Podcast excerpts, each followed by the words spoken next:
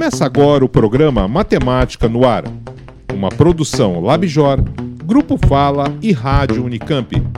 Iniciativa Oxigênio, com o apoio do CNPq, Ministério da Ciência, Tecnologia, Inovações e Comunicações e do Governo Federal. O tema desta entrevista é Modelagem Matemática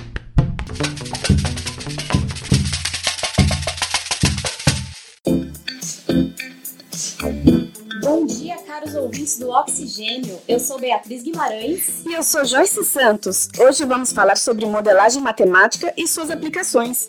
Lembrando que este é mais um programa do projeto Matemática no Ar, produzido especialmente para a Semana Nacional de Ciência e Tecnologia 2017. Bom, o que é matemática? E o que é modelagem matemática? Para que serve? Como contribui para diversas áreas do conhecimento? Essas são algumas das questões da nossa entrevista de hoje, que conta com a presença das pesquisadoras Flávia Marquitti e Priscila Coutrin. Bom dia, Flávia. Bom dia, Priscila. Bom dia, tudo bem? Tudo bem. Bom dia, Joyce. Bom dia, Beatriz. Bom dia. Flávia é graduada em Ciências Biológicas e em Matemática Aplicada, é mestre em Ecologia pela Unicamp e doutora em Ecologia pela USP. Atualmente faz pós-doutorado no Instituto de Física da Unicamp, onde pesquisa é, assuntos relacionados a modelos biomatemáticos, redes ecológicas e interações mutualísticas. Já a Priscila, ela é engenheira agrônoma, licenciada em Ciências Agrárias e especialista em Gerenciamento Ambiental pela USP. É mestre em Agronomia, também pela USP, e doutora em Engenharia Agrícola pela Unicamp. Atualmente é pesquisadora do Centro de Pesquisas Meteorológicas e Climáticas Aplicadas à Agricultura, o CEPAGRE, aqui da Unicamp, atuando principalmente nas áreas de meteorologia, climatologia e geotecnologias aplicadas à agricultura. Você que está nos ouvindo, Sabe o que é modelagem matemática? Modelagem matemática é uma forma de descrever e compreender matematicamente um fenômeno, seja ele da área da economia, biologia, engenharia, física, entre outras. É possível, por exemplo, usar a modelagem matemática para fazer previsões sobre o crescimento de uma epidemia em uma cidade ou a multiplicação de pragas em uma plantação. Flávia e Priscila, é isso mesmo? Como a modelagem matemática está relacionada ao trabalho de vocês? Bom, é isso mesmo, Joyce. É, na verdade, na minha é, visão, a modelagem é uma arte que tenta descrever matematicamente é, algum fenômeno, né? É, e na verdade, ela tenta entender quais são os fatores que vão fazer com que um determinado fenômeno aconteça ou não. Ou ainda, qual que é a probabilidade desse fenômeno é, ser real ou não. No caso de pragas, né, que você falou, tem como a gente, na verdade, antever um pouco é, se a praga ela vai ter ou não, né, numa dada área ou não. Então, por exemplo, é, por meios de se já teve essa praga ou não, por meios de dados de clima, se a planta está nutricionalmente boa ou não, né, quais são os sistemas que são utilizados ali naquela, naquela área. E aí, juntando tudo isso, né, numa fórmula ou em algo assim, a gente consegue meio que antever um pouco se vai ter aquela praga ou não. E você, Flávia, o que, que você complementa sobre esse assunto? Bom, no meu caso, como a Priscila, eu também trabalho com fenômenos ligados à biologia e à vida, né? E o que eu tenho usado a matemática aplicada é para entender como espécies interagem entre si, como por exemplo o polinizador e a planta interagem, o que, que a gente pode prever dessas interações, se elas vão perdurar, se elas vão é, se extinguir em algum momento, se essas interações vão deixar de acontecer. E também tem usado para entender como existem tantas espécies hoje na natureza, como essa diversidade de espécies que a gente observa, como isso é possível, como isso talvez tenha surgido e quais ferramentas ou quais uh, variáveis a gente pode usar para explicar isso. Então é, é um pouco teórico, mas pode ser aplicado em algum momento, assim como a Priscila falou, por exemplo, para prever as pragas para prever crescimento de espécies, quanto, quantas espécies vão surgir e qual, qual delas vai predominar, se é uma praga, se não é. Então, é nesse sentido que eu tenho usado.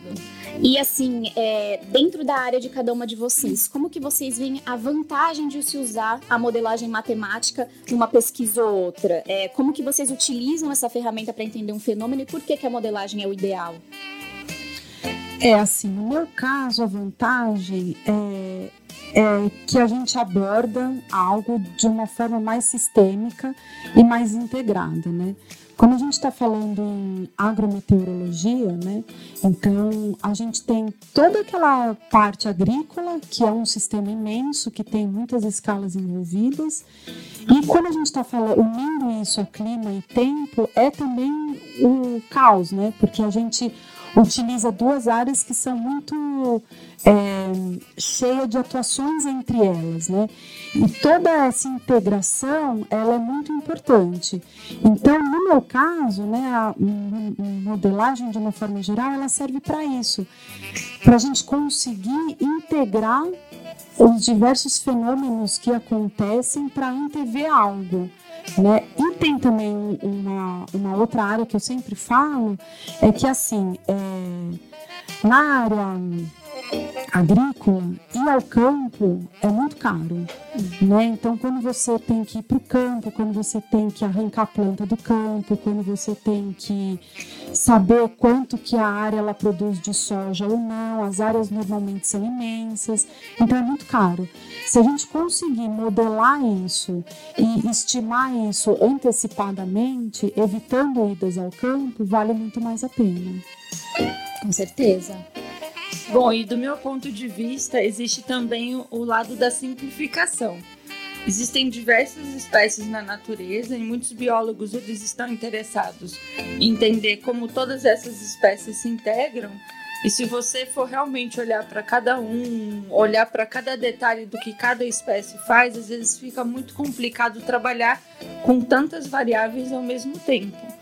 Então, quando você formaliza um modelo matemático aplicado à biologia, por exemplo, você pode simplificar e pegar os principais pontos ou as principais ações daquelas espécies e entender é, o essencial daquele sistema. Às vezes não é exatamente o que acontece com clima e tempo, em que as pessoas usam diversas variáveis para achar uma coisinha, mas às vezes se a gente pega só o essencial de algumas, de algumas espécies ou de algumas interações, a gente consegue prever muita coisa com coisas mais básicas. Mas isso é claro que é devido ao modelo matemático que ajuda a gente a simplificar as ideias e pegar o essencial do que está ali. É, isso a gente busca junto, assim, né? Porque que nem a Flávia disse, é, são muitas coisas envolvidas, né? Então, se a gente buscar é, a, os pontos mais importantes, talvez a gente consiga criar algo que seja mais simplificado e mais fácil para que a gente entenda todo aquele sistema, né? Que é extremamente é, amplo. E por que aplicar a modelagem matemática a áreas tão diferentes como a biologia, a agronomia? Vocês poderiam dar um exemplo, assim, porque do uso dessa ferramenta, além da facilidade de entender a complexidade desses, dessas, dessas áreas, da, da, da, das ações dessas áreas na natureza? Eu acho que é, esse ponto é meio básico, né, de a gente entender mesmo o que, que se trata ali é, e tentar simplificar algo que é tão amplo. Né? É, embora, embora sejam muitos fenômenos é, envolvidos, é, quando a gente tenta modelar, a gente tenta simplificar para conseguir entender o que, que vai acontecer. Né? E aí eu acho que essa é a grande ideia. É, ou na minha área, essa é uma das grandes ideias, né? Claro. Eu acho que tem uma outra coisa que a gente acaba falando de modelos matemáticos, até no dia a dia e acaba não percebendo, né? Por exemplo, você fala que. Eu vou dar um exemplo biológico, mas vocês podem pensar em qualquer exemplo, em qualquer área. Vamos supor que o tamanho de uma população de uma espécie ela cresce por causa do tamanho da população de outra espécie. A gente está falando aqui de uma relação talvez linear, então uma espécie cresce com o tamanho de outra espécie. Então, é, é o, a, quando você usa a modelagem matemática, você formaliza essa frase numa forma de equação. E você pode analisar várias coisas em forma de equação, que a gente tem a matemática um, uma área bastante extensa, né? Ela tem sido feita há muitos anos, a gente tem diversas ferramentas e analisar então, ao invés de analisar uma frase, uma sentença, a gente já pode, pode analisar as equações, que acho que facilita para a gente entender então o que está acontecendo, como a Priscila falou. Na, é, na área de vocês, assim, a Priscila na, na, área da meteorologia, das mudanças climáticas e a Flávia na questão das espécies, evolução, mesmo dentro do Instituto de Física, é comum usar a modelagem matemática? São pequenos grupos apenas que usam? Como que isso é disseminado? É comum e não é ao mesmo tempo. É comum porque, assim, na minha área, né? Então, aí a gente volta lá no tempo, no clima tal. É muito complicado a gente conseguir fazer essas coisas, todas essas interações e esses estudos todos, sem formalizar numa equação, né? Justamente para conseguir é, estimar coisas e antever coisas, né? Mas também é muito normal é, ter uma pesquisa de campo mais aplicada, sem ter essa área é, de modelagem no fundo, né? Então, na verdade, eu acho que as duas coisas são importantes e as duas coisas se ajudam, né? É, é, eu acho que da mesma forma que é muito importante ter a pesquisa de campo mais básica, também é, é tipo essencial ter essa, esse outro lado, né? Que formaliza é, matematicamente. Sim. E eu acho assim, é, é comum, deveria ser mais comum, na verdade, mas ela na biologia, por exemplo, não é muito comum. Muitas pessoas na biologia elas morrem de medo de matemática. Eu não sei de onde vem esse medo, se vem da escola, se vem da própria graduação. E eu acho que não é tão bem trabalhado atualmente na, na forma de incentivar esses alunos a perder esse medo. Então acaba ficando que existem poucos biólogos atualmente que tem trabalhado, aqui no Brasil em especial, né? Que tem trabalhado com modelagem matemática e que tem aplicado esses conhecimentos. Mas isso está melhorando. Eu tenho boas perspectivas para o futuro, eu espero que isso melhore cada vez mais, porque no fim das contas, a matemática, a modelagem matemática é uma ferramenta que só vem para ajudar as diversas áreas. Então não é preciso ter medo, não é preciso ter receio, é só saber trabalhar com pessoas que gostam disso e te incentivam a gostar cada vez mais. Eu acho que também, é, nos últimos anos, com tantos aplicativos e tanta informática, isso tudo tem auxiliado essa área a é, acho que evoluir mais, né? E, e, atualmente que tem, né? Tudo que você vai, hoje a gente abre um negócio, vê um tipo aplicativo de tempo, de não sei o que, isso tem facilitado com que as diversas áreas, principalmente as áreas agrícolas, tenham isso também no campo, né? Então, é, softwares, é, que você tira uma foto lá da planta e vê se tem praga, e se a praga é a praga X ou a praga Y, né? E isso, na verdade, a gente só consegue porque essa praga, a forma com que ela dá na planta, foi modelada matematicamente. Né? Então, eu acho que hoje em dia, com essa é, informação toda que a gente tem e esse monte de softwares e de aplicativo, tem auxiliado muito a evoluir essa área. E dar mais alcance aos resultados também, né? Isso. Bom, vou aproveitar que a gente está voltando e vou passar para vocês uma questão que veio de um ouvinte nosso. Vou falar para vocês. Na construção do modelo, como saber se o ajuste não acaba explicando apenas os próprios dados usados em vez de ser geral? Olha, é, é muito normal, efetivamente, na construção de um modelo, a gente usar os nossos próprios dados para ajustar, para chegar numa fórmula né, que explique aquele valor. É, e normalmente o que a gente faz depois disso é validar essa fórmula em outros pontos. Então, normalmente a gente volta a campo, né? Eu na minha área, a gente volta a campo, a gente aplica em outras regiões, que é para ver o quanto aquele modelo ajustado ele consegue também explicar o fenômeno em outros locais, ou em outras regiões, ou em outras áreas de estudo né? E aí com isso a gente vai ajustando e validando aquela fórmula que a gente mesmo criou. E tem outro detalhe que talvez não tenha sido exatamente o que o, o ouvinte perguntou, mas talvez valha falar aqui, que ele fala sobre o ajuste dos dados. E o ajuste do, dos dados ele é feito a algumas equações, a algumas formalizações matemáticas, como por exemplo uma forma linear. Essa forma linear é um modelo matemático que procura explicar como mais ou menos um para um as coisas se explicam, como uma variável que está no eixo x pode explicar uma variável que está no eixo y de forma linear, de uma vez, duas vezes, três vezes. Então, essa, por trás do ajuste existe também a modelagem matemática. Bacana. E retomando as perguntas, é, vocês desenvolvem ou desenvolveram softwares específicos para pesquisa de modelagem matemática ou isso depende de cada problema a ser analisado?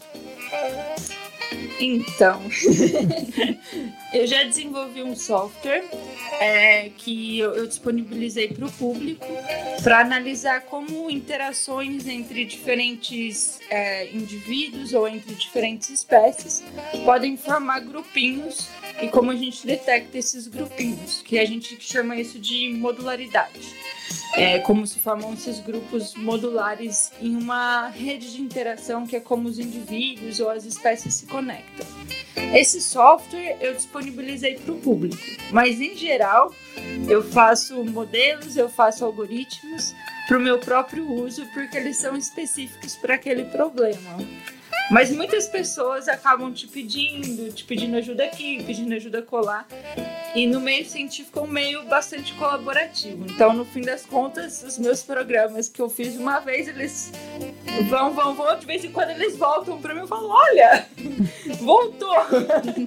Mas em geral é mais para uso específico. É, eu, eu mesma nunca criei um software, né? Eu já fiz parte de grupos que fizeram softwares, né? Como por exemplo o grupo que fez o software do zoneamento agrícola de riscos climáticos, né? Então eu já fiz parte deles e de alguns outros grupos, é, softwares de imagens, mas eu particularmente nunca criei um software. Isso para mim é um grau mais avançado. Talvez no futuro, né? Quem é. sabe? Se eu chegar lá, tô feliz. o Flávia, você tinha falado que muitas vezes os estudantes de biologia não conseguem entender ou têm medo da matemática, né? Exato. E, e nessa fase de busca do software, é, eles, eles acabam su tentando suprir essa, essa esse medo ou essa dificuldade que eles têm com a matemática? É, você sente isso quando alguém te procura? Eu não sei se é bem um suprimento. É que no fim das contas, em diversos momentos, pelo menos na graduação da biologia, na pós-graduação, em diversas áreas da biologia, você precisa usar ferramentas matemáticas para resolver problemas, para explicar como seus dados ah, se ajustam, por exemplo, como o leitor perguntou, tentar entender a relação entre as coisas. E nisso tudo existe uma parte matemática muito forte. E acho que, assim, até uma certa frustração para os alunos de início de graduação em biologia em perceber que existe muita matemática na biologia.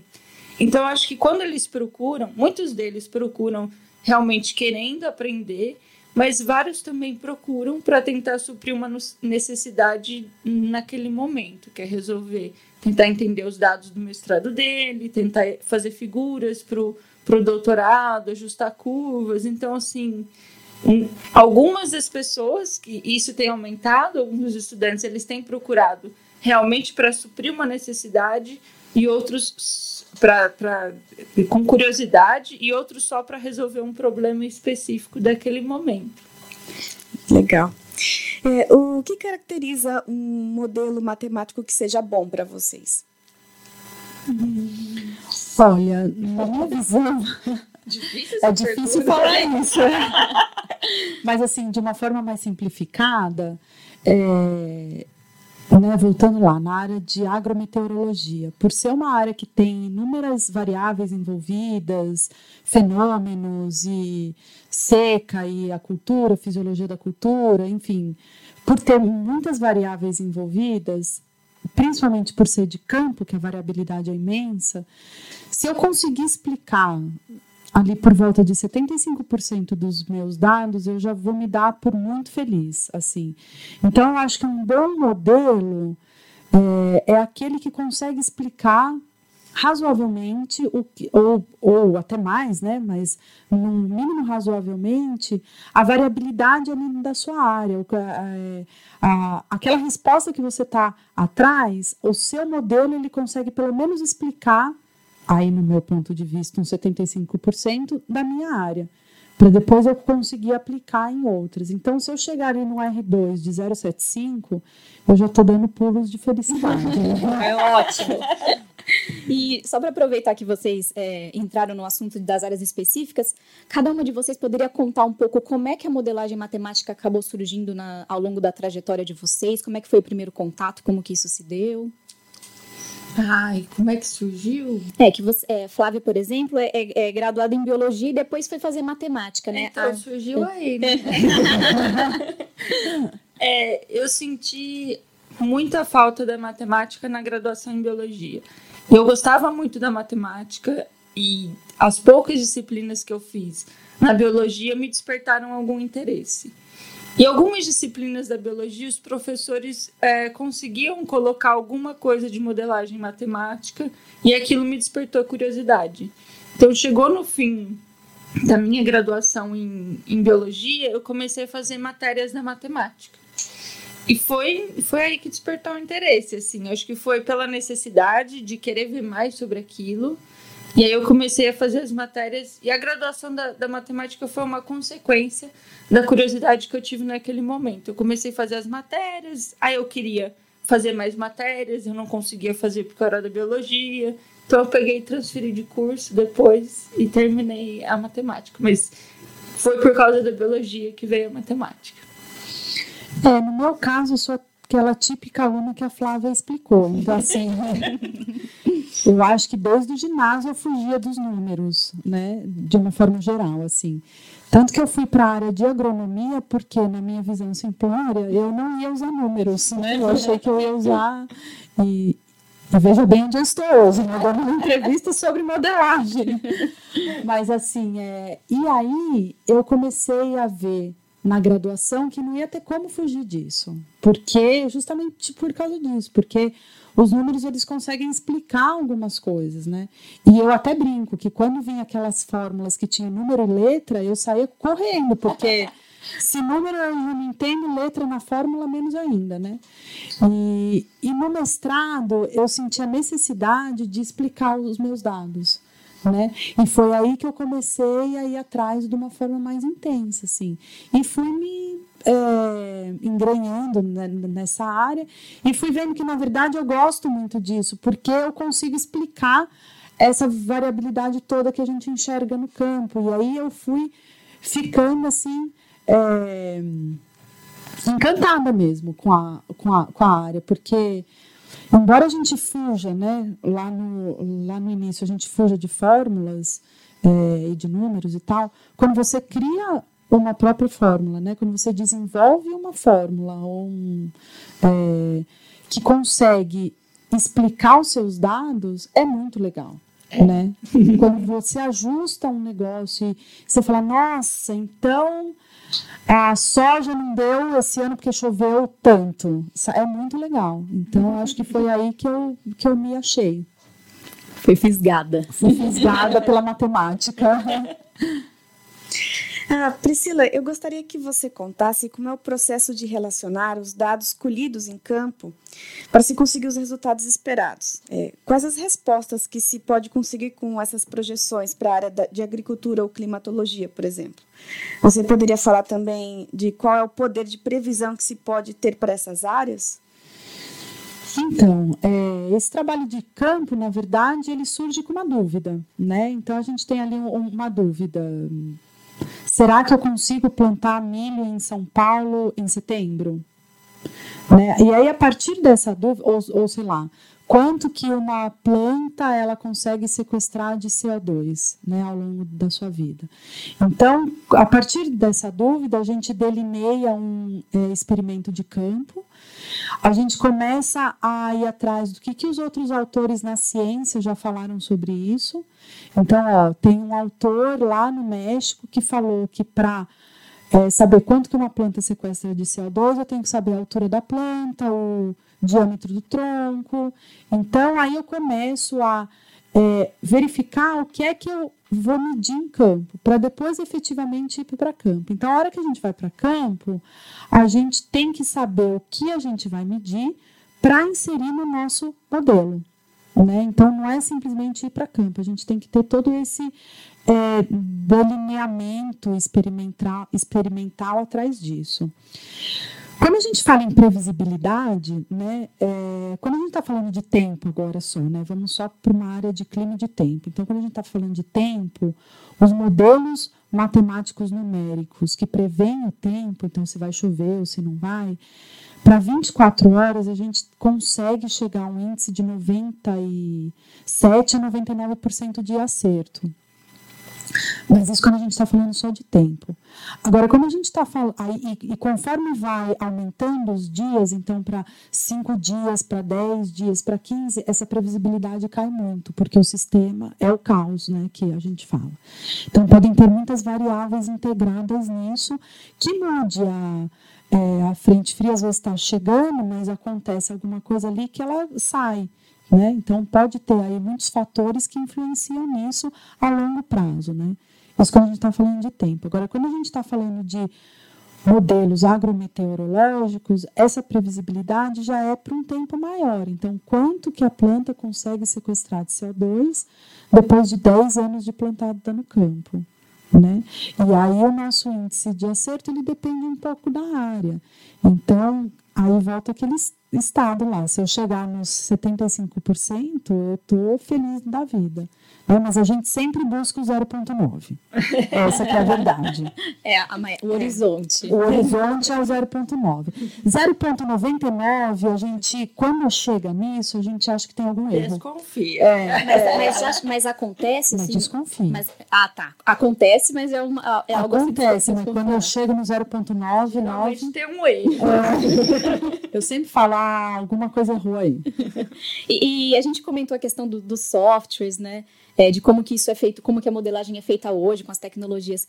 Vocês têm é, alguma ideia de como que isso era feito antes nas áreas de vocês? Como que antes do, do, modelo matemático, antes do software, como que era tudo era feito? Eu vou até contar para quem está ouvindo de casa que eu e a Joyce fomos visitar a Priscila lá no lá no CEPAGRE e ela mostrou para a gente alguns mapas, né, de como de como as coisas eram organizadas é, antigamente. Vocês poderiam falar um pouquinho desses Olha, é, eu vou falar do, do, caso mais próprio, né, que é o zoneamento agrícola. Ele surgiu, na verdade, em 1960, né, lá atrás.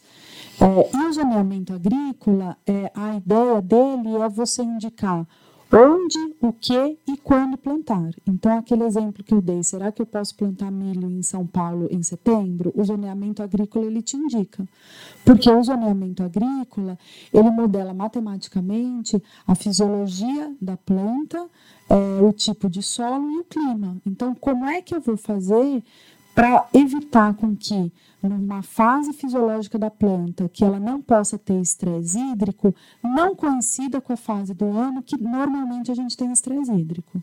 Então, o zoneamento agrícola ele foi feito justamente para que aumentasse a produção agrícola, é, para evitar com que a, a, planta ela fosse pega né, por adversidades do clima. Então, essa que era a ideia. Quando ele foi criado, lá em 1960, mais ou menos, é, esses cálculos eram todos feitos à mão. Então, existia uma carta de solos de São Paulo, né, com os números é, georreferenciados na mão. Então, na latitude tal, na longitude tal, o solo é tal. E assim ia. Em cima desses, eles colocavam uma carta de clima com as curvas de chuva e com as curvas onde que a temperatura máxima é tanto, a temperatura mínima é tanto, e colocava embaixo uma linha do tempo da fisiologia da planta. E eles calculavam tudo isso na mão. É um então, software à mão. É um software na mão. então, antigamente, quando não tinha ainda, era tudo feito no braço, né? E eu acho que esse exemplo é um dos típicos, assim. Uhum. Eu sou mais moderninha, sabe? quando eu nasci, já existia entendo, brincando. É, não que eu tivesse lá, né, em 1960. É bom que fique bem claro isso para você ouvinte. Não, mas de fato, quando eu entrei na graduação, já existiam vários programas de estatística, já existiam vários programas que a gente conseguia usar. Era uma caixa preta, você ficava apertando o botão e as coisas saíam magicamente. E o meu interesse sempre foi entender o que acontecia por trás dos botões, né? Então eu acho que hoje em dia, com o que eu trabalho, que é muito mais teórico, às vezes eu nem faço ajuste dos dados ao modelo. Estou tentando é, fazer um modelo bem teórico para que outras pessoas possam fazer o ajuste.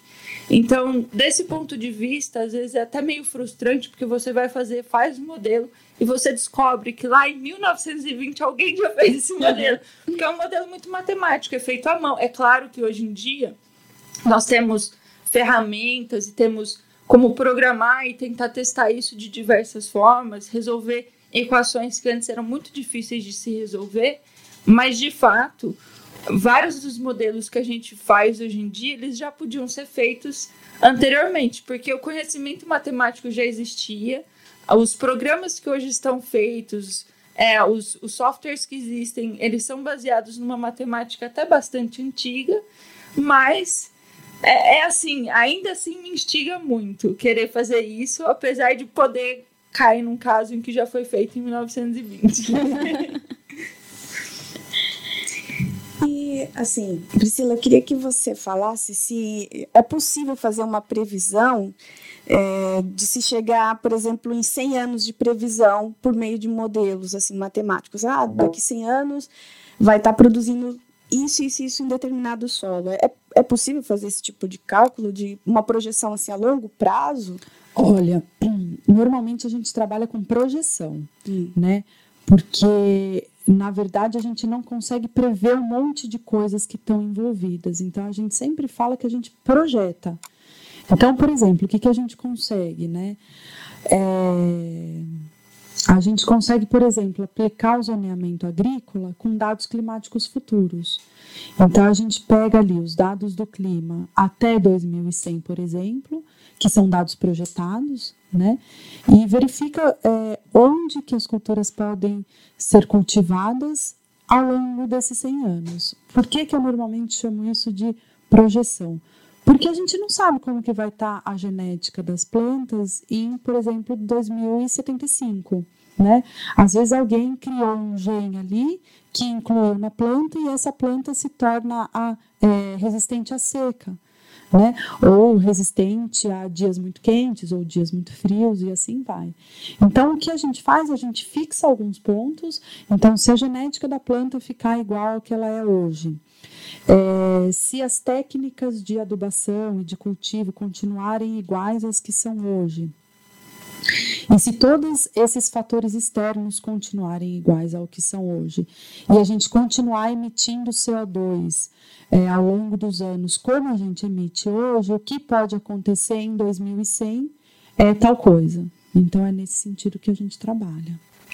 É, então, dá para falar que isso é uma, é uma limitação da modelagem matemática, essa questão do, do de tentar saber várias é, construir esse contexto e aí várias coisas que podem interferir nisso isso é, isso pode ser é, dito que é uma limitação ou não dos resultados eu não sei se a palavra certa é limitação. Eu acho que todo o método tem a sua limitação, né?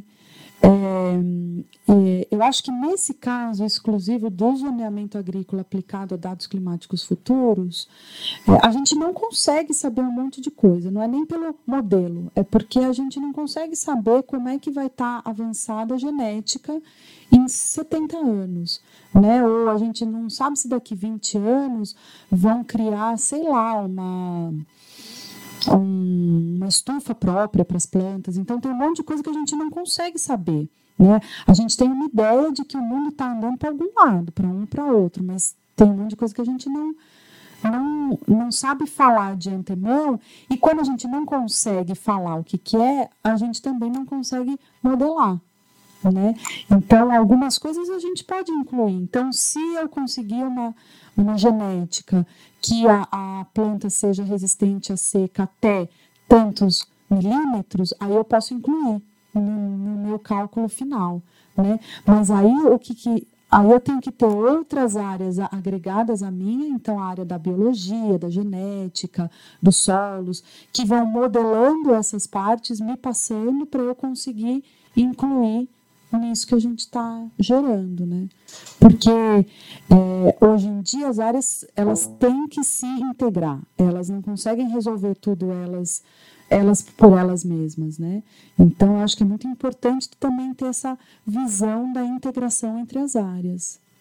É, isso que você falou da integração é uma coisa que fica muito marcada para mim na fala de, de vocês duas, assim, de quanto é importante o compartilhamento não só do, do software, né, que a gente falou, como também dos dados. Isso é uma coisa que tem, que tem sido feita entre as diferentes áreas, tem avançado nessa, nessa questão, ou ainda existe muito isso de determinado grupo de pesquisa querer proteger seus dados a certo limite? Como que é isso? Existe as duas coisas, é. eu acho. é, eu acho que hoje em dia muitas pessoas estão preocupadas realmente em integrar o conhecimento porque se percebe a vantagem em trabalhar com alguém de uma área diferente, as coisas que o potencial que aquela pessoa tem e integrar no seu trabalho e o contrário também, né? Você participar do trabalho de uma outra pessoa. De fato, em alguns casos, isso acontece não só no Brasil, acho que acontece no mundo inteiro. As pessoas elas são muito preocupadas em trabalhar com aqueles dados e fazer tudo que ela pode com aqueles dados que ela coletou, porque realmente dá muito trabalho fazer aquilo, né? Coletar os dados e tal. Mas é, e só que nisso a pessoa fica meio que limitada, né? Ela vai até onde o conhecimento dela vai. Eu vejo muita vantagem em integrar as diferentes áreas e acho que as pessoas têm percebido isso. Mas algumas vezes a gente acaba esbarrando num caso que, bom, não dá para lidar com esse dado porque a pessoa não quer liberar. Mas é, acontece. Ah, acontece, é isso mesmo. Acho que a Flávia está super certa. É Acho que tem os dois lados, tem gente que libera uh, o que já fez e para que a ciência possa evoluir dessa parte em diante, uhum. né, integrando em outras áreas. E, e, eu falo muito isso por mim que é, sem interdisciplinaridade hoje eu não vou a lugar nenhum né, é, sem interdisciplinaridade e intergentes, assim, né? Então tem que ter mais gente junto, porque senão eu não ando. É, e, mas também tem os casos de gente que, que prende o seu próprio dado, por N outras coisas, e dentre elas é porque realmente é muito difícil você criar o seu banco de, de dados, né? É, e são os pontos fortes e os pontos fracos, né? Sim, Sim. com certeza. É. Bom, temos mais uma pergunta de um ouvinte. Tá. É, as pesquisadoras acabam usando modelagem matemática para coisas do dia a dia de vocês, além de apenas o estudo, ou também na pesquisa, além da pesquisa? Olha, eu acho que todo mundo usa e acaba não percebendo.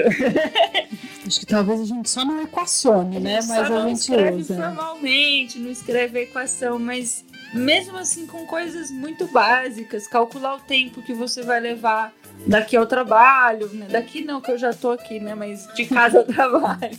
Ou outras coisas muito simples. Por exemplo, a, a Priscila até falou de saber o que fazer com os filhos. Eu já prevê se ele vai chorar, se ele não vai chorar, se ela fizer tal coisa. Então essas coisas, elas estão no dia a dia da gente, a gente acaba não percebendo, mas você consegue fazer previsões, você consegue calcular algumas coisas, porque existem modelos ali na sua cabeça que você não está percebendo que você usa, né? É, acho que é por aí mesmo. Então, aí quando a gente volta àquela história dos filhos, né? Eu sei que se eu sair com os dois é, e não levar um, uma fralda, um chocolate, um negócio assim, provavelmente vai ter um, uma birra, né? E para eu chegar nisso, né? Para eu é, é, estimar se vai ter a birra ou não, eu fiz um cálculo interno, né? Então acho que é bem isso. Talvez a gente só não equacione isso escrito, mas eu acho que em praticamente tudo que a gente faz, a gente está usando esses cálculos, né? A gente mede, será que se eu sair mais cedo, o que, que vai acontecer? E aí, assim, acho que a gente vai usando em tudo. Pensa nas variáveis, nas variáveis. É. São tantas, né? São tantas. É, até que uma hora você senta e fala, o sistema é caótico, né? Muito legal. E agora, saindo um pouco dessa questão do dia a dia e voltando para as áreas de atuação, a gente queria saber quais são os principais resultados já alcançados por cada uma de vocês dentro dessa, dessas duas áreas de pesquisa. O que, que vocês ressaltam aí? Olha, eu acho que eu consigo ressaltar algumas coisas assim. É, que nem no meu doutorado, a gente conseguiu fazer a estimativa da biomassa de uma planta no campo é, evitando é, tirar a planta do campo. Então, através de imagens orbitais, né, que são satélites, no meu caso, eu usei satélites de altíssima resolução para conseguir calcular sem ir para campo o quanto que uma planta tem na biomassa, ou, por exemplo, qual que é o índice diário da folha, né, sem ter aqui para campo. Então, esse foi um dos, dos resultados que eu obtive. Ou, por exemplo, é, os próprios resultados do zoneamento agrícola, né? O que plantar, onde plantar e quando plantar, né? Então, acho que também isso faz parte um pouco da minha história aí. E você, Bom, No meu caso, é, durante o doutorado, por exemplo, eu estudei como interações mutualísticas, que são aquelas em que indivíduos de uma espécie colaboram com indivíduos de outra espécie que também colaboram com essa primeira. Então existe uma troca de benefícios entre esses indivíduos. E o que eu percebi através dos modelos matemáticos foi que algumas espécies elas acabam, alguns indivíduos eles acabam não colaborando com, com os indivíduos da outra espécie, mas justamente por causa disso essas interações mutualísticas se estabelecem e perduram por longos anos, porque existe sempre alguém tentando burlar o sistema. Então existe sempre uma troca ali que, assim, não daria para prever sem, sem esse modelo matemático. E atualmente a gente tem trabalhado no laboratório aqui em Campinas, no Instituto de Física, para entender a relação de parentesco entre diferentes espécies, usando pouquíssimas informações de como isso vai evoluir. Então, quais são os padrões de, das interações entre as os padrões de, de parentesco entre essas espécies, usando apenas informações do tamanho da, da informação genética, o tamanho do genoma, e quais as diferenças mínimas para considerar que um indivíduo pertence a uma espécie e outro indivíduo pertence a outra espécie. Então, são modelos muito básicos, a gente chama de modelos neutros, não existe nenhuma. nada que leve. que dê vantagem a um indivíduo em relação ao outro, e com isso a gente consegue fazer previsões bastante legais na relação de parentesco entre, entre diferentes espécies. É, e, falando de novo da, nas áreas específicas de cada uma de vocês, o que, que vocês acreditam que são as perspectivas para essas áreas, uso da modelagem matemática nas mudanças climáticas, na evolução das espécies? Quais são as perspectivas para o futuro? Olha, eu acho que cada vez mais é, vai ser usada a modelagem, né? É, eu acho que é uma área é, agrometeorologia, assim, que não tem muito como a gente fugir disso né? É, e é só a partir desses modelos que a gente vai conseguir explicar melhor essa relação das plantas com o clima, né? E como é que a gente pode projetar isso para um futuro climático diferente do atual. Então, quando a gente trabalha com agrometeorologia e mudanças climáticas aplicada, né, é muito complicado a gente não trabalhar com a modelagem. Né? Então, o, o, que eu vejo é cada vez mais é, isso sendo utilizado. É, com certeza tem sido mais usado. Por exemplo, já existem diversas reportagens que estão nos jornais de alcance público, como os jornais normais, jornais impressos, em que tem se falado sobre o perigo de se perder os polinizadores, que isso vai afetar tanto a agricultura, né, quanto as próprias interações ecológicas. E isso tem sido feito baseado em modelos matemáticos, também em dados coletados em campo, mas através dos modelos matemáticos tem se previsto o declínio dessas populações e quais são as consequências, não só para as interações ecológicas, mas também para a própria produção agrícola. Então, essas previsões que vão influenciar diretamente as populações humanas, elas têm funcionado cada vez mais rápido. A aplicação da, da modelagem matemática ela tem funcionado cada vez mais rápido porque ela nos influencia diretamente. Mas falando de um outro ponto de vista, do ponto de vista de evolução, por exemplo, tem sido feito muita coisa baseada em modelos matemáticos porque a gente não sabe justamente o que vai acontecer no futuro com as espécies. A gente tenta prever. A gente quer entender qual a relação entre as espécies atuais e a gente não tem muita informação fóssil de indivíduos passados. Então, essa previsão, essa curiosidade para tentar entender a relação entre as espécies, muitas vezes é feita somente com modelagem matemática. E também, quando a gente fala aí, né, de hoje em diante, eu acho que desse, dessa época que a gente está para frente, é, o, uso, o uso da informática, de aplicativos e de é, novas técnicas, é, novos softwares que vêm surgindo faz com que facilite mais ainda a gente a usar. Né? Então, eu acho que tem um, um, uma andada aí muito longa e produtiva. É, acho que é assim que eu vejo. E, como que esses resultados, por exemplo, se tornam aplicações práticas? Que a Priscila comentou do, do zoneamento agrícola, né? Como que um resultado de, de um projeto com, com, envolvido com modelagem matemática acaba se se tornando tomada de atitude nas políticas públicas nessas duas áreas? Isso tem ocorrido ou ainda acaba ficando mais preso ao resultado e ele fica é, até é, parado, né, sem ter aplicação? Como é que funciona? Então, olha, o zoneamento agrícola é um exemplo muito prático disso né? É, é uma ciência aplicada, é, é, eu, eu acredito que isso seja uma ciência bem aplicada, né? Bem ali, a gente tem um problema no campo e a gente tem que resolver aquilo, né? E é, ele, né, que nem eu falei, ele na verdade nasceu lá em 1960, foi evoluindo com o tempo, com o advento de, da informática e softwares e micros e assim vai. Em 1996 ele virou uma lei federal, e aí o agricultor ele só é, iria ter acesso a crédito agrícola e a seguro rural se ele plantasse na data indicada pelo zoneamento agrícola. E aí, todo ano, o Ministério, o, o MAPA né, agrícola, ele fazia a revisão desses, desses cálculos. Então, né, voltando aqui, a gente rodava de novo o software ali, né, para informar qual que era a data de plantio, para qual cultura e para qual área.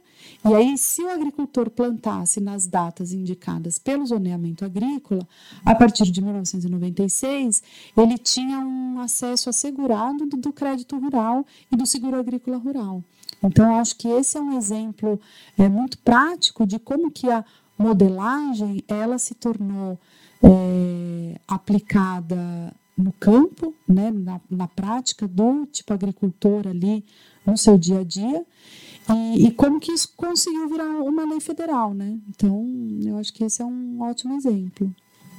Sim, é, Flávia, desculpe. Na sua área também é, existe isso? Eu lembro que no começo você comentou que é, seriam estudos que no futuro poderiam ter aplicações práticas, né? Como é que isso funciona?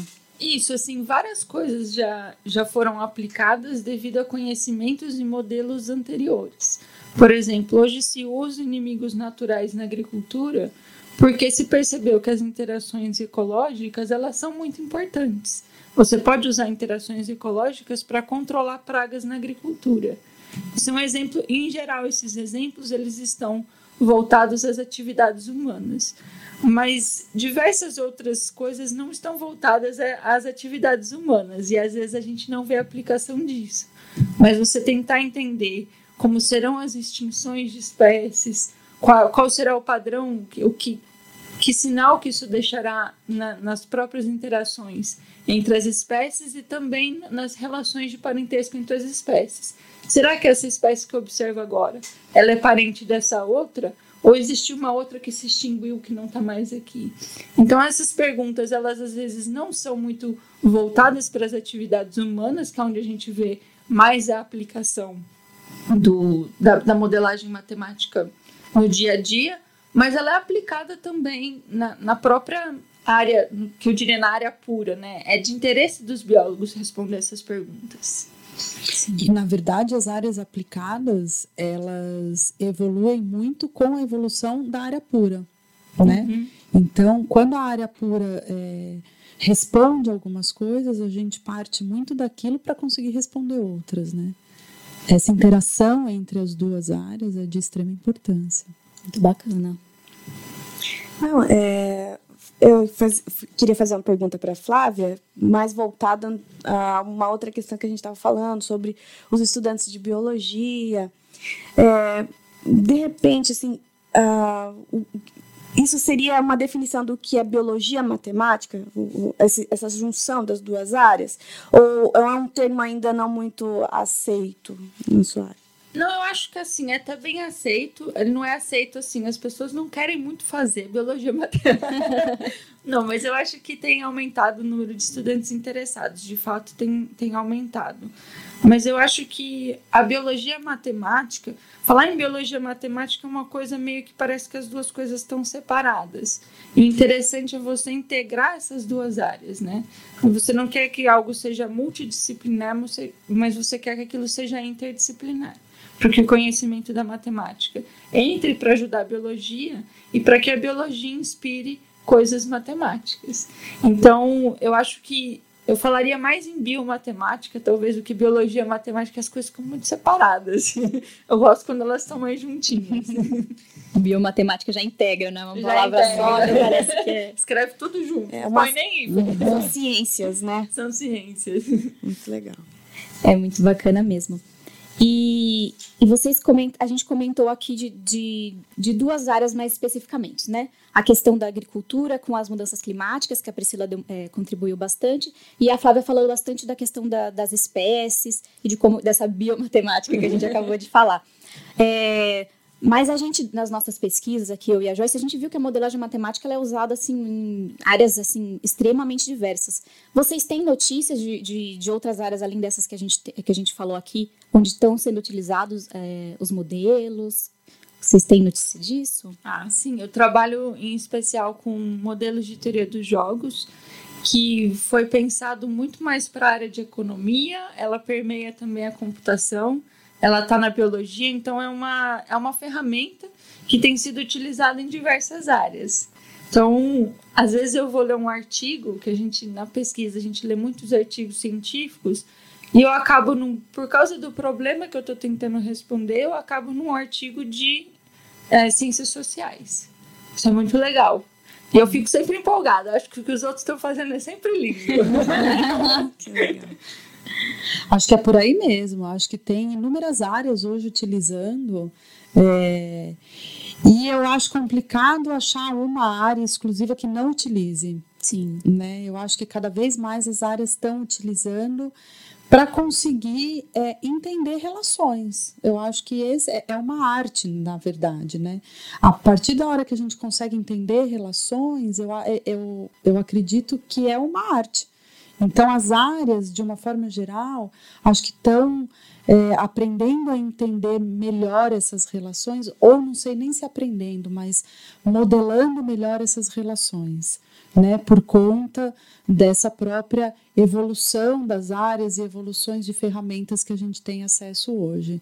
Então, acho que é muito difícil encontrar uma área que não utilize nada disso, uhum. né? Uhum. E, e você, Priscila, é, lá no CEPAGRE, é, além do, do zoneamento agrícola, existe algum é, outros projetos sendo feitos com o uso da modelagem? Como é que tem sido isso lá dentro do, do centro? Tem muitos outros, né? Então, por exemplo, tem uma área muito forte lá dentro do centro que trabalha com é, imagens orbitais. Então, como, por exemplo, obter respostas da vegetação através de imagens né? Que são que aí a gente tem imagens de alta resolução espacial e imagens de alta resolução temporal também, né? Ou como é que a gente pode unir as, as duas, os dois tipos de imagens, né? Para monitorar áreas em campo, para predizer ou para estimar áreas em campo. Tem também uma área é, muito forte lá agora que é a modelagem de alguns sistemas na Amazônia, é, tem também a modelagem meteorológica e climática. Então, na verdade, eu acho que não tem uma área lá que não trabalhe com isso. Né? É, inconscientemente, a gente acaba entrando nisso. E como é que é o armazenamento de dados, desse, todos esses dados tão diferentes, assim, o volume de dados que são produzidos, como é que vocês armazenam, como é que vocês trabalham para poder modelar e chegar a um resultado, um entendimento? dessas áreas. Então, isso de fato é um problema, porque cada vez mais a gente tem um volume de dados muito grandes. Então, por exemplo, quando a gente está falando em imagens de satélite, a gente tem um satélite que dá imagens a cada três minutos. E não é uma imagem, é uma imagem que pega a América do Sul inteira. Então, o volume de dados é muito grande. Então, além de armazenar esses dados, então é, alguns anos atrás, né, a nossa ideia era só armazenar esses dados. Então, é, aí, a partir daí, a gente teve que ir atrás de formas de bancos de dados para conseguir armazenar esse, esses dados. A partir de esses últimos anos, eu acho, o volume de dados ele está sendo tão grande que a gente está entrando numa nova área, que é selecionar quais são os dados mais importantes para conseguir guardar o maior volume de dados possível de dados usáveis e de dados importantes. Né? Porque quando a gente está falando também em é, informação, não é só guardar tudo, é o que, que a gente guarda. Né? Não é só juntar. Então, é, a partir de agora, eu acho que o desafio maior é esse: é conseguir selecionar. Então, a gente tem que ter muito é, claro que aonde é que a gente quer chegar para conseguir guardar o maior volume de dados é, usáveis, né? E, e, aí sim, a partir daí, criar os modelos e assim vai. Então, o volume de dados é realmente um, é, um ponto desafiador que faz com que a gente tenha que se integrar com outras áreas, uhum. né? Com outras áreas que já trabalham com isso e que já conseguem ter resposta para como armazenar tantos dados para que a gente consiga fazer as nossas próprias coisas. E é legal que essa, o pessoal que trabalha com esse negócio de armazenamento de dados, eles também trabalham com modelos matemáticos. Por exemplo, eles usam é, algoritmos de computação para aprender quais dados, dentre aqueles milhões de dados que você tem, quais dados compensa você guardar ou não. Você usa técnicas, por exemplo, de aprendizado. A máquina aprende quais dados guardar e quais não guardar. Isso também por trás também, também tem também bastante modelo matemático, né? aplicado à biologia, né? aplicado à agricultura, mas aplicado à computação. Então, a matemática está em tudo. que é o tema da Semana Nacional de Ciência e Tecnologia. É, com essa questão do, do compartilhamento e do armazenamento, é, me vem à cabeça de que também pode existir, é, muitas vezes, entre as pesquisas, um mau uso, às vezes, de um dado ou de um software que acaba sendo mal usado e aí tem que é, ter uma troca de informações entre grupos diferentes. Vocês percebem isso no dia a dia? Como é que funciona isso? Percebo. Porque eu fiz a arte de fazer um programa e disponibilizar para o público. e aí você acaba recebendo perguntas do público, por exemplo, que tem usado a ferramenta que você disponibilizou, mas eles usam essa ferramenta sem ler o manual, por exemplo. Sem tentar entender aquilo que você explicou.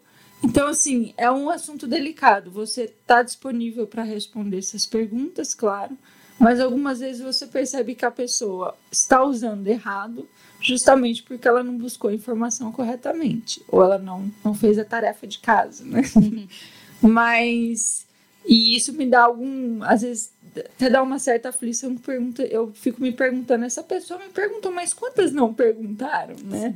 Então existe assim um certo receio. É claro que eu não sou responsável pelo uso que as pessoas fazem da ferramenta que eu criei, mas é, eu, às vezes eu fico com um certo receio. Eu acredito que essa pessoa que tem usado essa ferramenta, às vezes ela só tem a ganhar ao colaborar com uma outra pessoa que entenda o que está acontecendo ali, que entenda o que está sendo feito ali. Não que ela precise colaborar o tempo todo, né? Em tudo, em tudo estabelecer essas colaborações.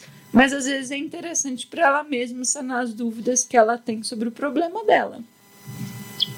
É, eu acho que é por aí mesmo. E tem também o fato da moda, né? Se todo mundo está usando software, sei lá, Aquacrop, é. né, que é um de culturas, e assim, ah, eu também quero usar. E saio aplicando com, com os meus dados ali, sem efetivamente ter lido o que, que significa, onde é que eu posso usar, só para simplesmente gerar dados. E aí eu acho que a gente cai também naquele problema da ciência, né? De que eu tenho que publicar um número X de artigos por ano. e Então talvez essa seja uma das deficiências um pouco que essa área traz. É, é, um, é, uma área que tem muita informação, que tem muita disponibilidade e as pessoas às vezes se perdem um pouco para escolher as coisas, né? Justamente às vezes porque elas não leem ou por causa da moda, né? Se todo mundo está usando isso, eu também quero usar porque eu vou gerar artigo e vou gerar resultado. Né? Então acho que, que talvez é, falte um pouco aí um, um objetivo mais explicativo, né, da, é, de onde é que eu quero chegar e o que é que eu posso usar para chegar até ali. Não é simplesmente chegar, gerar, né? Sim. Sim. É... Bom, vocês é, comentaram também da questão das graduações de diferentes áreas. Um, um aluno, por exemplo, da graduação, seja da biologia, seja da matemática, da física, que está interessado em trabalhar com modelos e começar assim, a se embrenhar nesse campo da modelagem matemática. Vocês têm é, que recomendações vocês dariam assim para esse início? Não faço, tô brincando. não vá por essa área. Brincadeira. Brincadeira. É que eu acabei fazendo algo muito extenso, né? Que eu acabei. É, eu fiz a, a graduação em biologia e aí eu fui para matemática por sentir falta da, da matemática na biologia. Mas eu acho que hoje em dia já existem diversos cursos sendo oferecidos de modelagem matemática em biologia, coisas até mais aplicadas, em que a gente pode recorrer a esses cursos para tentar sanar essa, essa dificuldade ou essa deficiência que às vezes existe no curso de que você está, né? É, eu acho que o aluno também pode ir conseguindo fazer uma disciplina em um lugar, uma disciplina em outro e procurando mesmo, né? De que forma que ele consegue é, agregar outras áreas dentro da sua própria área. É, eu acho que hoje em dia os cursos estão mais atentos a isso, né? Uhum. A conseguir interligar áreas mesmo e a dar mais valor para áreas que estão um pouco fora da sua área pura, né? E, e conseguir agregar mesmo. E caso o aluno perceba que está faltando, ele mesmo ir atrás, uhum. ir atrás de outros cursos. Então, por exemplo, algum, algum aluno que está aqui dentro, né? O fato dele estar na Unicamp, ele tem acesso a inúmeros cursos, né, de diversas áreas. Então ele consegue, se ele sentir falta numa área, ele faz estágio numa outra, ele faz uma aula numa outra e assim ele vai. Ele consegue ir se formando dentro do que ele quer, onde ele quer chegar. E vocês gostariam de fazer alguma consideração sobre o que conversamos hoje? Alguma, alguma é, esclarecimento? Ou algo assim que vocês gostariam de, de reforçar que foi dito? É, de repente, alguma coisa que de, vocês gostariam de comentar de novo foi dito no início? Olha, eu queria deixar um recado para os alunos da biologia que eles não tenham tanto receio com a matemática. A biologia é linda, eu estava aqui, que tem uma janela grandona no estúdio e tem um carcará que vai e volta ali. É lindo, gente, é maravilhoso. Ai, não tinha notado. Mas a matemática também é maravilhosa. Entender por que esse carcará tá indo e voltando tantas vezes é super legal. Então, deixar esse receio para trás eu acredito que vários alunos têm esse receio porque a matemática é muito abstrata, às vezes é muito difícil de entender, ela não é prática, você não consegue pegar com a mão, mas você se disponibilizar para tentar entender o mínimo, para daí conseguir conversar com um matemático, conversar com alguém da física, conversar com um engenheiro agrícola, por exemplo, isso pode só trazer benefícios para você mesmo. Você vai sanar diversas dúvidas, você vai conseguir trabalhar com diversas outras coisas, isso vai abrir seus horizontes. Então, é um recado só para os biólogos. Não tenham medo, não tenham medo da matemática. E para os matemáticos também, colaborem com os biólogos. e com os agrônomos. Com os agrônomos, é super legal, todo mundo só ganha nessa história. E com os jornalistas. É, eu acho que o que eu queria frisar mesmo é a importância da interdisciplinaridade, né? É muito, que nem eu falei, é muito complicado hoje uma área ir para frente sem ter essa interdisciplinaridade, né? E eu acho que as pessoas nesse sentido, alunos de graduação, de pós é, e os formados já, né, é, tenham as mentes abertas, né, para que consiga trazer outras áreas para sua e fazer parte de outras áreas também. Eu acho que esse é o recado que eu deixo, assim, como sendo central. Uhum. Bom, nós agradecemos muito a presença de vocês. É, é muito ótimo saber que a matemática pode revelar e sistematizar esses fenômenos tão diferentes. Obrigada, viu, Priscila? Obrigada, Obrigada a vocês, foi ótimo. E lembrando que Matemática no Ar é uma iniciativa do programa Oxigênio para a Semana Nacional de Ciência e Tecnologia 2017. É uma realização do LabJOR, do Núcleo de Desenvolvimento da Criatividade, no DECRI, e do Grupo Fala, da Faculdade de Educação e da Rádio da Unicamp, é claro. Contamos com o apoio do CNPq, do Ministério da Ciência, Tecnologia, Inovações e Comunicações e Governo Federal. Termina agora o programa Matemática no Ar, uma produção LabJOR, Grupo Fala e Rádio Unicamp. Iniciativa Oxigênio, com apoio do CNPq, Ministério de Ciência, Tecnologia, Inovações e Comunicações e do Governo Federal. Saiba mais sobre o projeto em oxigênio.consciência.br.